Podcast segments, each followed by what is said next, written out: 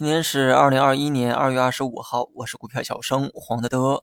今天涨幅榜上的板块呢有点陌生哈，但在不经意之间，这类板块呢已经有了不小的涨幅，那就是地产和金融这两个板块呢刚好是处于低估的板块哈。我记得年初的时候啊就讲过金融和地产，相比白酒这类板块正处在明显的低估的一个阶段。从投资的角度出发，就应该把那些高估板块中的资金逐渐配置到低估板块中。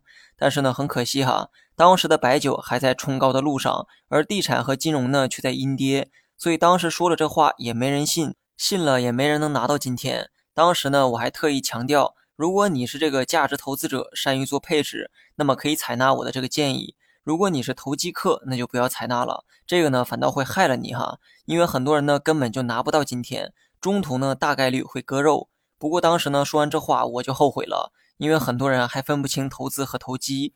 我只希望现在你别再去追高就好。最后呢，说一下大盘，一句话总结就是冲高回落。上午呢先冲高，尾盘呢再回落。回落的位置呢非常符合技术信号，大盘五日线和十日线呢即将死叉。以前呢讲过很多次类似的这个技术图形哈，这种短期均线在上方死叉的时候。就会形成压力。那么今天这个回落的高度呢，基本就在死叉发生的位置，也就是十日线。到了明天，五日和十日线呢就会明确的死叉。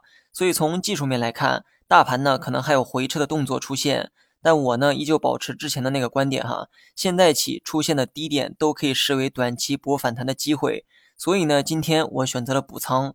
按照平时的这个习惯，补仓呢一般都会补两成。但考虑到大盘日线受到技术面的压制，所以补仓的时候呢，我也是留了点余地哈，只补了一成仓。至于为何非得今天补，只是觉得个股走到了最适合补仓的位置而已。那么现在呢，就看大盘能否按照这个预期的走了。从期盼的角度来说，我呢当然希望市场啊天天上涨。不过从技术面来看，我觉得大盘再往下回撤一点会比较舒服。原因呢，我刚才也说过了，如果没有回撤，直接上涨。我自然是皆大欢喜哈，但是结果发生之前，我们呢还得尊重分析的这个依据。不管你的依据是什么，至少你得尊重它。所以在顾全技术面的前提下，大盘受均线压制，再往下回撤一点，然后呢在不破三五三一点的前提下出现反弹，是我认为最舒服的走势演变。